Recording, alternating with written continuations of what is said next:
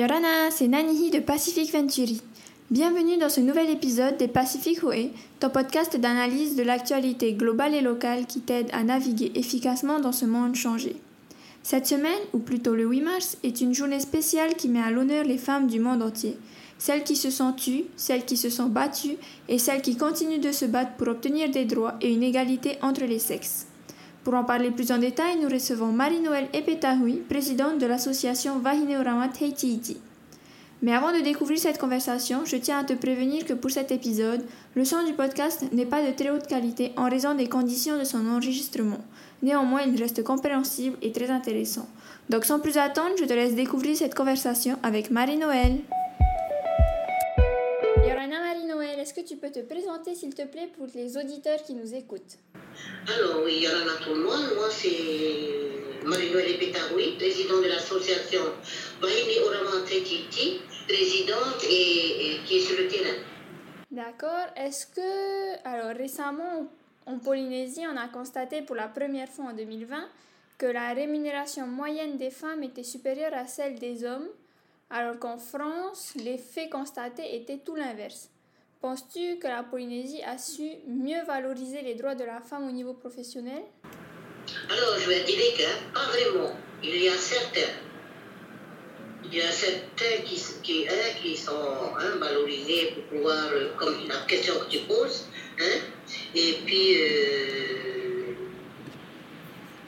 euh, ce n'est pas tous qui sont je ne peux pas vraiment, hein, je dirais que je ne peux pas vraiment dire que c'est euh, que ici à Tahiti, euh, les, euh, à la façon de la question que tu poses, hein, et Oui. puis euh, la plupart ici, on- quand des femmes demandent du travail, il y en a qui ont été, val- qui ont été hein, professionnalisées. En gros, on n'en parle pas beaucoup sur la professionnalisation des femmes. Ici en Polynésie, hein, on parle beaucoup plus, ils sont beaucoup plus, euh, on parle beaucoup plus des, des négatifs que des posi- positifs, quoi. Hein. D'accord. Et du coup, parmi les nombreux problèmes que rencontrent les femmes, il y a des sujets, il y a, il y a le sujet de la violence pardon, et de la, de la sexualisation qui sont de véritables problèmes en raison d'une normalisation de certaines idées reçues. D'ailleurs, c'est ce qui a été constaté dans le dernier rapport de 2023 sur l'état du sexisme en France. Comment est-ce que tu penses qu'on peut lutter contre ça? Je le confirme. Comment on peut lutter contre ça? Il faut d'abord savoir que ce problème-là était déjà depuis le début. Et puis, euh, il y a eu toujours euh, que les filles doivent bien s'habiller et tout ça. Euh, si on vient avec, hein, avec euh, des robes courtes, des shorts tout courtes et puis tout ça, enfin, ils sont libres de s'habiller comme ils veulent, comme on dit, quoi. Hein. Quand on a oublié qu'il y a des hommes qui regardent, il y a des yeux qui regardent, quoi, hein, et qui attirent, hein, et que ça provoque, ça provoque vraiment sur cette sexualité. Et puis, euh, il y en a même des hommes aussi que, quand ils voient, ils, ils, hein, on peut pas les ils sont attirés là-dessus sans regarder le, le dégât qu'il fait. Quoi, hein. En gros, ce n'est pas que des jeunes filles, il y en a même aussi des enfants aussi qui ont, qui, a été abusés aussi. Il y en a même aussi des personnes plus âgées de 89 ans, 70 ans, 60 ans, qui ont été pris aussi comme ça. Alors, je ne sais pas comment parler là-dessus pour dire qu'il faut bien s'habiller ou pas bien ou tout ça, mais on est libre de s'habiller. On a l'intention de voir, on attire, hein, c'est une provocation, mais ma façon de voir, euh, c'est ce que je fais, que je suis avec les mamans aussi et à l'écoute des gens, il y en a qui sont exa- exagèrent.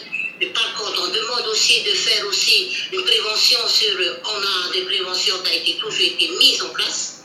Alors on fait ça dans les écoles, mais quand ils rentrent à la maison, ce n'est pas pareil, quoi, hein, et ça rebelote. Je ne sais pas comment lutter contre ça, mais si, il faut être sur le terrain et puis être avec et pouvoir accompagner et puis de parler beaucoup plus de, de, cette, pas- de comment, comment se tenir devant tout le monde. Quoi. Est-ce que d'une certaine manière, on ne peut pas dire que c'est une question d'éducation? Euh, oui, c'est pour ça que je dis de faire une préven- prévention, éducation. Il y a l'éducation euh, qu'on fait. Et puis maintenant, ce sont des. Mentalement, chacun, chacun a son esprit de sa façon d'habiller. quoi. On apprend. Moi, je suis avec les mamans. Et, et ils ont fait leur éducation. Et arrivé à un moment donné, mais ils font ce qu'ils veulent, quoi. hein. Oui. Il y a beaucoup, il y a beaucoup qui, qui, qui, qui- Moi, je parle de ça parce que je vis avec les mamans, je vis avec euh, les familles en difficulté. Je suis à l'écoute, je suis dans l'accompagnement et dans la compréhension de tout ce qui va. Mais moi aussi, je suis sur le terrain à expliquer aux mamans, aux, aux mamans euh, de faire ça, de d'éduquer. Ils ont éduqué, hein, mais j'ai vu, mais ils ont éduqué. Ben, il y en a qui n'écoutent pas du tout, quoi. Mhm. Ce sont des choses que je vais être direct là-dessus parce que je le vois tous les jours. C'est pour ça, avec le- avec l'invitation, je me suis posé la question, mais euh, je ne peux pas dire les choses que c'est tout était bien parce que je vis avec tout le monde qui n'est pas bien. Oui, du coup, je vois. Euh, bah, du coup, pour continuer dans la lancée, on sait que les exemples pour les inégalités entre les sexes, ils sont nombreux. D'ailleurs, je trouve que l'on parle un peu trop aussi des aspects négatifs. Bon, après, de ton point de vue, je comprends, c'est normal vu que tu vis avec ces personnes. Enfin, tu travailles avec ces personnes. Mais on parle très peu, je trouve, des aspects positifs qu'on peut considérer comme des victoires acquises par les femmes dans cette euh, guerre qui semble sans fin. Par exemple, on a, on a l'Espagne qui fait partie des premiers pays d'Europe à avoir mis en place une loi qui permet aux femmes souffrant de douleurs menstruelles de prendre des congés, ce qui est une première. Et on a aussi le fait que la pilule de contraception masculine est sur le point de faire son apparition, alors que jusqu'à présent, la plupart des moyens de contraception étaient majoritairement féminins et pas trop masculins en dehors euh, du préservatif, ce qui engendre des problèmes de santé chez les femmes. Euh, Est-ce que tu pourrais, toi, nous donner ton avis à ce sujet par rapport au fait qu'on parle beaucoup du négatif et pas forcément du positif? Voilà, moi ce que je vois, ce que tu viens de parler là, m'expliquer, euh, je trouve que c'est vraiment positif. C'est pourquoi pas qu'un homme prend le pilule à la place?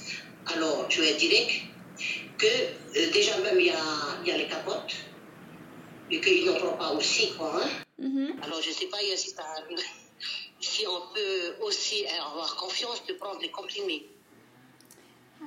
Mais c'est une bonne,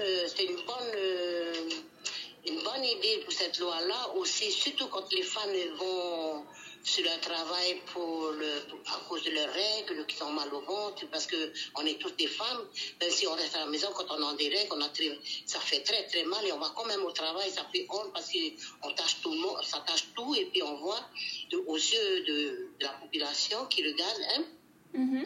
d'un côté, moi, je suis un peu d'accord là-dessus de faire. euh, alors, si tu vas au médecin pour faire un certificat euh, congé maladie à cause de ce truc-là, c'est un peu banal. Donc, ici, on fait une Polynésie, quoi. Hein.